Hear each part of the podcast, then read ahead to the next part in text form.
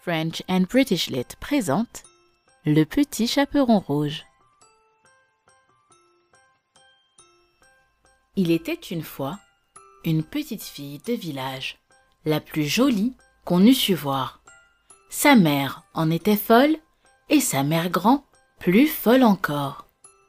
Cette bonne femme lui fit faire un petit chaperon rouge qui lui seyait si bien que partout on l'appelait le petit chaperon rouge. Un jour, sa mère ayant cuit et fait des galettes lui dit Va voir comme se porte ta mère grand, car on m'a dit qu'elle était malade. Porte-lui une galette et ce petit pot de beurre. Le petit chaperon rouge partit aussitôt pour aller chez sa mère grand qui demeurait dans un autre village.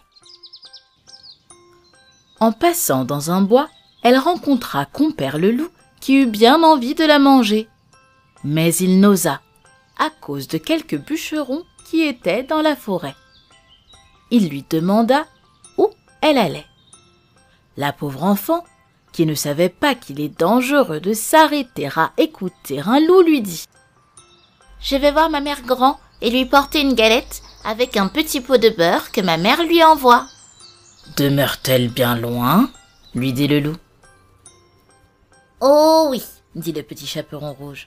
C'est par-delà le moulin que vous voyez tout là-bas, à la première maison du village. Eh bien, dit le loup, je veux l'aller voir aussi. Je m'y en vais par ce chemin-ci, et toi par ce chemin-là, et nous verrons à qui plutôt il sera. Le loup se mit à courir de toute sa force par le chemin qui était le plus court, et la petite fille s'en alla par le chemin le plus long, s'amusant à cueillir des noisettes, à courir après des papillons, et à faire des bouquets des petites fleurs qu'elle rencontrait.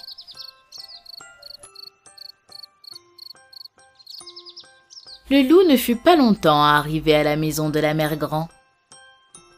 Il heurte.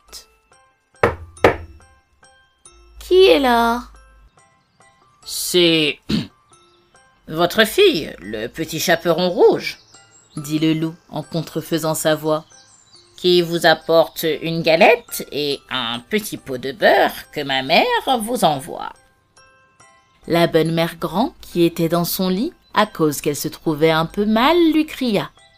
Tire la chevillette et la bobinette chara. Le loup tira la chevillette et la porte s'ouvrit. Il se jeta sur la bonne femme et la dévora en moins de rien, car il y avait plus de trois jours qu'il n'avait pas mangé. Ensuite, il ferma la porte et s'alla coucher dans le lit de la mère Grand, en attendant le petit chaperon rouge qui, quelque temps après, vint heurter à la porte. Qui est là Le petit chaperon rouge, qui entendit la grosse voix du loup, eut peur d'abord. Mais croyant que sa mère grand était enrhumée, répondit. C'est votre fille, le petit chaperon rouge, qui vous apporte une galette et un petit pot de beurre que ma mère vous envoie. Le loup lui cria, en adoucissant un peu sa voix. Tire la chevillette et la bobinette chera. Le petit chaperon rouge tira la chevillette et la porte s'ouvrit.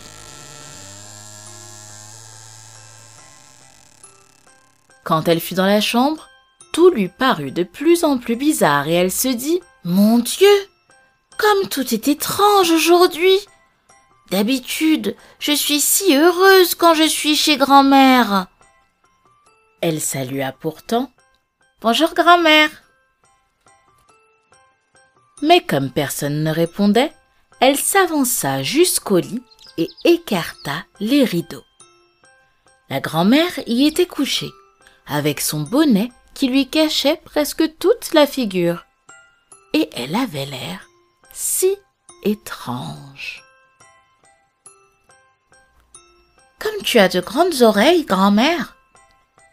C'est pour mieux t'entendre. Comme tu as de gros yeux, grand-mère. C'est pour mieux te voir, répondit-elle. Comme tu as de grandes mains. C'est pour mieux te prendre, répondit-elle. Grand-mère, quelle grande bouche et quelles dents terribles tu as. C'est pour mieux te manger, dit le loup qui fit un bond hors du lit et avala le pauvre petit chaperon rouge d'un seul coup. Sa voracité satisfaite, le loup retourna se coucher dans le lit et s'endormit bientôt, ronflant de plus en plus fort.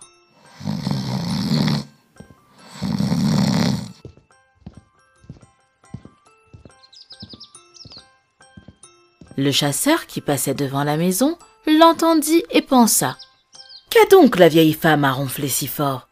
Il faut que tu entres et que tu vois si elle a quelque chose qui ne va pas. Il entra donc et s'approchant du lit, vit le loup qui dormait là. C'est ici que je te trouve, vieille canaille. Il y a un moment que je te cherche.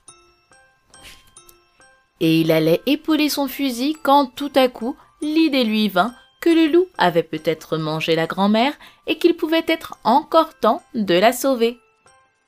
Par une astucieuse méthode, il libéra le petit chaperon rouge et sa grand-mère. Oh, comme j'ai eu peur, comme il faisait noir dans le ventre du loup s'écria la fillette. Le petit chaperon rouge se hâta ensuite de chercher de grosses pierres à fourrer dans le ventre du loup. Quand celui-ci se réveilla, il voulut bondir, mais les pierres pesaient si lourd qu'il s'affala au sol. Tous les trois étaient bien contents. Le chasseur rentra chez lui, la grand-mère mangea sa galette, et le petit chaperon rouge se jura que plus jamais de sa vie, elle ne quitterait le chemin pour courir dans les bois. Si cette histoire vous a plu, je vous invite à nous suivre sur votre plateforme de podcast favorite et à nous rejoindre sur Instagram at French and British Lit.